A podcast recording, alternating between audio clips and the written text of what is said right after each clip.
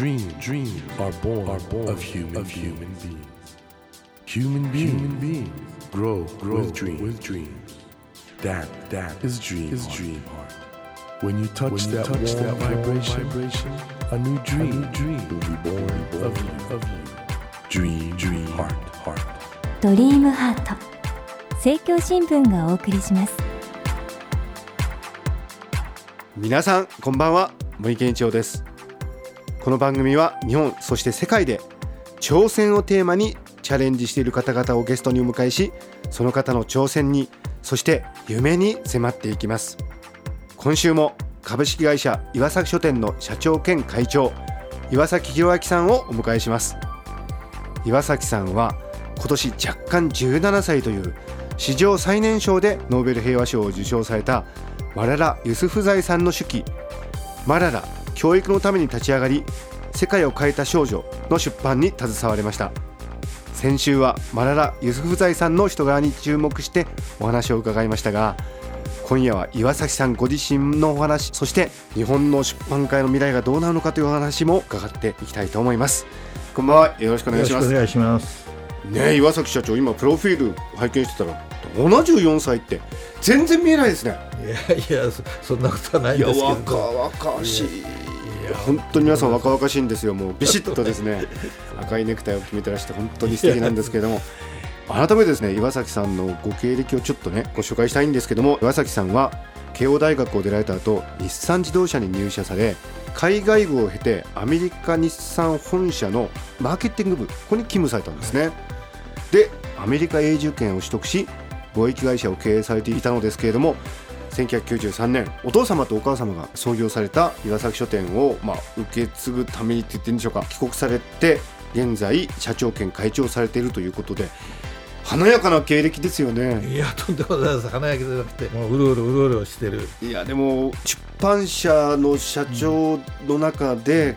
海外で長く住んでらしてマーケティングも経験されてる方ってなかなかいらっしゃらないんじゃないかなと思うんですけども。まあそうかもしれません。そういう僕の場合は確かに特殊でございます。まあお父様お母様が始められた書店とは言いながら、はい、この出版という今までとはね違う仕事を始められるというのはどうでしたか？やはり一番最初は僕ができるかなっていうことが、まあ、確かにございました。僕が出版をやるきっかけになったのは父はかなり前に死んで母が死んでで僕はアメリカから葬式に帰ってきてそしたらそこに母の残した日記があって、はい、これから出版界がダメになるんじゃないかそれが不安だということが書いてありまして私の会社もこれから大変だなとそれじゃちょっと手伝わないと母の意思も通じないかなと思ってその場で決心して、まあ、アメリカに家族も置いて、まあ、日本にとどまって経営をやるということから始まったわけです。ですから全く出版関係は知りません。えじゃあそのお母様が亡くなられて、はい、その日記を読んだのがきっかけだった？はい、そうなんです。それまではいつかは継ぐことになるとかそういうことは考えてなかったんですか？全く考えておりませんでもうアメリカで永住しようと思っておりましたから。今でもご家族じゃアメリカに？はいそうなんです。そうなんですか、はい、母の意思父の意思を続いてやろうと。ですから母も父も僕が今やってるっていうことは死んでから。ないんです。そうですね。ですね、そのお母様の日記にこれから日本の出版界が心配だと、会社もどうなるんだろうって書かれたこれどういう思いからそういうことをお母さん書かれたんですかね？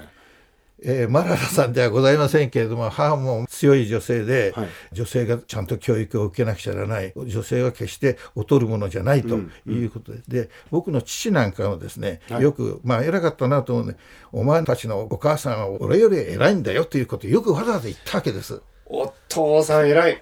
うん、そういう教育を受けてましたから親父の言葉より母のことの方が、まあ、心に響く。そういうことで、まあ、日記読んだら心に響いちゃったと。その頃からもうすでに日本の出版界の、まあ、今ちょっと大変な状況になってますが、はい、予想されてたってことですかね、そうですね、はい、その当時はちょうど日本のバブルがはじけたはじけた直後ということですね、です、はい、ですからこれからどうなっていくだろうと。で浮かれちゃって日本人が本を読まなくなるんじゃないかというのも母もすごく心配しておりました。確かに言われてみたらバブルがはじけて、はい、その時日本人浮かれてなんとなく本読むっていうのはネクラみたいな。ああそうそう。そこから確かに本に戻ってきてない気がしますね。そうなんです。言われてみたらそうですね。えで案の定1996年ピークに97年から出版会下がり続けてございます一時「ハリー・ポッター」上がったから、まあ、ちょっと下がらなかった1年ぐらいありますがあと1997年から今年まで毎年3%から5%下がり続けなんです、そういう意味においてはお母様は先見の面があったというか、まあ、母はすごかったなと思います。うん。これどうしたらいいんですかね？経営に関わり始められた時ってどうしようと思われたんですか、えーやっぱりですね児童文学というものの狭い範囲でいたと思うんです児童文学だからエンターテインメントであってはいけない。いけない。うん。えーそれでは僕はそのマーケティング上からですねその人々を引きつけることがでできないですからなんか本に親しめるようにしなくちゃなんない。なるほど。はい。で一番最初僕やった企画ははい「聴診器と遊ぼう」と言って聴診器をつけてそういう小誌を作りまして、はい。子どもたちの立場で考えなくちゃいけないんじゃないかと。でそういう新しい企画を始められた、はい。ここにある「晴れ時々豚」なんてのはこれかなりロングセラーになってるんじゃないかと思うんですがそうです。手元で見たら142釣りになってますから、はい、そうですね。それなんかはある意味では切り替えの時期だったんです。あのこういうなエンターテインメント的な子どもたちが楽しむものとはいはい。いうことで、でやっぱりそういうふうにやっていかないと子どもたちは結局は離れていくだろうと。だから僕の理想としてはその当時はよく言ってたのは書店に行けば面白いものがあるよというのを子どもたちに伝えたいかったですね。本というイメージが子どもたちはちょっと暗いイメージを持っちゃってる、はい。ですから面白いものなんだというイメージを、まあ、植え付けたいなと思って今でもそれをやってるわけですけど。なるほど。あのお母様がねもうすでに1993年ですかバブル崩壊の時点で出版業界の苦境を見通されていたってことなんですけどそれにしても最近ちょっと本が売れなくなっちゃってますがはい。これどういう作戦でこれから行こうとされてますか、はい。今多くの予測ではですね、はい。オリンピックが開かれる2020年までには今の現状よりさらに20%下がる。下がると言って。で去年が1兆6000億なんですけど、ですから1兆3000億になってしまうと、はい。で今出版界で生活している書店さんも含めてはい。だいたい25万人の人が生活しているわけですけど,、ど。みんなカスカスで生活をしておりますから今、は20%過ぎれば全く食えない総産の会社がたくさん出てくると思います。でそれに対してどうするかというのを私のまだ夢でこのものは働きかけてるんですけれどもアメリカもドイツもイギリスもフランスも全部出版界が滅びてないんです。フラット化または23%から5%上がってるんです。紙の本は。そうなんですか？日本だけなんです。日本だけなんですか？日本だけなんです。こんな下がってる。日これ本だけなんはどういうことなんですかね？僕の持論はですね、はい。ちょっと極端に言いますと、はい。これは福沢諭吉が悪かったんだと。おこれはちょっと興味深いですね。ちょっと聞いてすぐにわからない説っていうのはこれはオリジナルな説ですから。そうですどどういうことでしょうか？福沢諭吉は学問の勧めっていうのを出したわけですけれども、でその中に言ってることは書物を読めと言ってるんですけれども、はい。読む本は西洋に追いつくための実用書を読めと言ってるわけですよ。ああなるほど。そのつまり、はい。まあ立身出世のためのというか。そうですね。情緒的なものはいいもんいいとそんなの読まなくて、ええ心理的なものを読まなくていい。とにかく西洋に追いつくには実用書みたいな法律を学べとか機械工学を学べとかそういう本を読めと言ってる。そういうことをおっしゃってるってことですけどでも岩崎社長あの確か大学は慶応大学ではないでしょうか。大丈夫なんですか、ええそう大丈夫です。創業者のあ方が。ええ、まあそれは福沢諭吉その方は立派ご立派な方だと思うまあ、そこのところがちょっと、はい、で日本人は本を読むというのはなんかハウトゥーものにそれぐらいからなってきてしまったと、なるほど、はい、それともう一つはやはり最近の傾向ですけれども本イコール勉強ということになってしまって、はい。エンターテインメントとしてそれこそなくなってしまってきてる、ええ。それから特にアメリカでは高校生ぐらいの時にヤングアダルトの本というのはたくさん売れるわけですね、ですけど日本の高校生は受験で本なんか全くヤングアダルト暇がないと。ないと。ええ。ですから癖がついてない。で課題図書といってその読んだ本の感想文を書けというのが夏休みの大きな宿題なわけです、アンケートって言いまして一番夏休みの宿題で辛かったのっていうとその課題図書を読んで感想文を書くと。なるほど。それは勉強なんですよねもうですから本を読むことが勉強とつながったものになってしまった。一方先ほど申し出したような本は情緒的なことはいいんだ。心の問題なんかいいんだと。そういうことがなくなってしまったから日本人は本から離れてしまったんじゃないかと。それがまだまだ続いてんじゃないかと思ってます。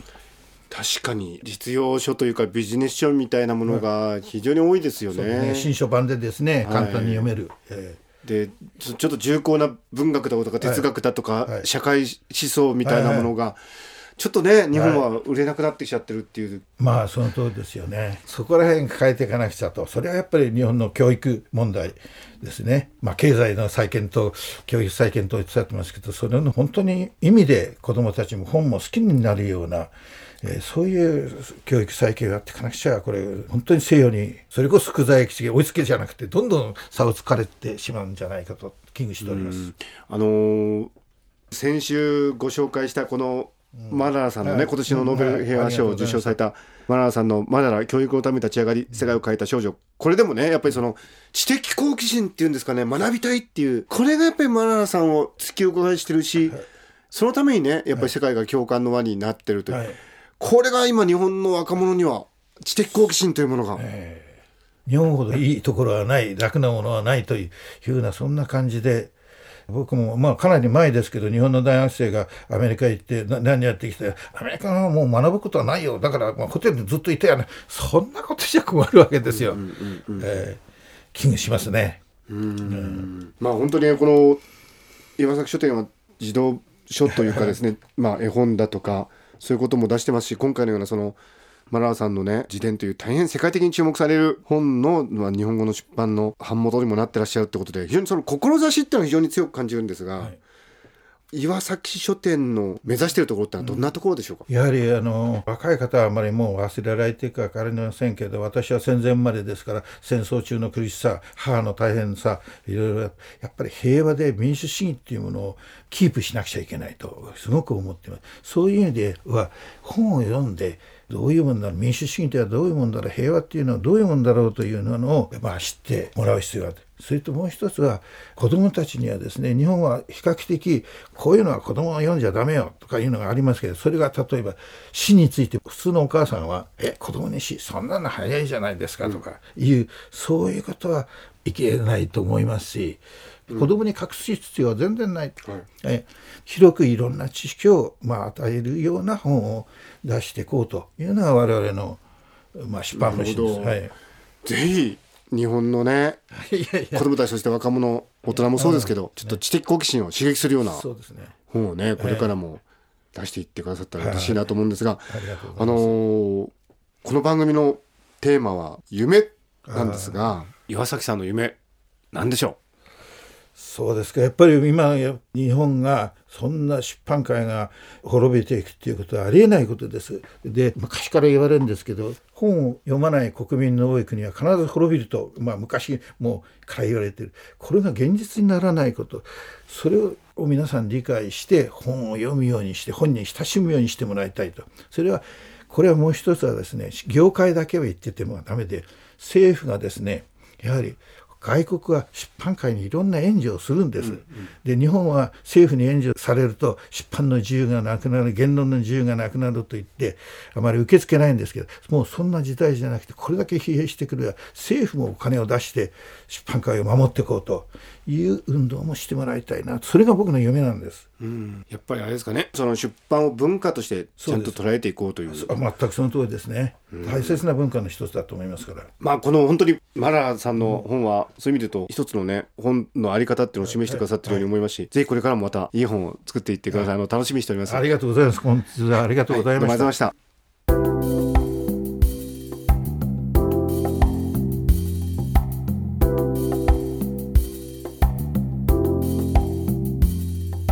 Dreams, dreams can't be seen, can't be seen with a naked eye. But we sure But we can, sure live, can our live dreams. our. Dream, heart, dream heart is in you, is in you, and it will make, it will make a brand, a brand new, new you, you. Dream, heart, dream heart. ドリームハート今週も株式会社岩崎書店の社長兼会長岩崎弘明さんにご登場いただきお話を伺いました、まあ、私自身は本読むの大好きなんですけど確かに岩崎さん言われるように客観的な状況としてはね日本の出版界大変厳しい状況になるっていうには伺ってます。ただあの岩崎さんもおっしゃってたように外国ではねむしろ紙の本ってのは少しずつだけど伸びてると。だから日本人がこれ本を読まないっていうのはこれまずい。やはりですね知的な好奇心だとか学びたいという思いこれはあの今回岩崎書店から出ましたマララさんの本なんかからも感じられるんですけども我々日本人と本との付き合い方は今のままでいいのだろうかと。そういうね危機感とともに、まあ、未来に向けての課題も見つかったそんなお話でした。本当に岩崎さんありがとうございました。さあ来週は2015年になるということで皆さんにとって2014年どんな年だったでしょうか。まあ私にとってはですねまあ某公共放送の朝のドラマ出演をきっかけに7キロ痩せたというなんかダイエットが始まった年だったなというのが私の思いなんですがまあなんかね人間一年一年少しずつ変化というかまあ進歩していきたいものだなと思います、えー、この番組もさらに夢というものについてですね皆さんと考えながら皆さんの進歩を共に歩み続けていきたいと思いますので来週もぜひよろしくお願いいたします。そんな来週新年にお迎えするのは書道家の武田壮雲さんです。もうとにかく明るい方なんでね。どうぞお聞き逃しなく。それではまた来週のこの時間にお会いしましょう。皆さん素敵なお年をお迎えください。お相手は森健一郎でした。ドリームハート。政教新聞がお送りしました。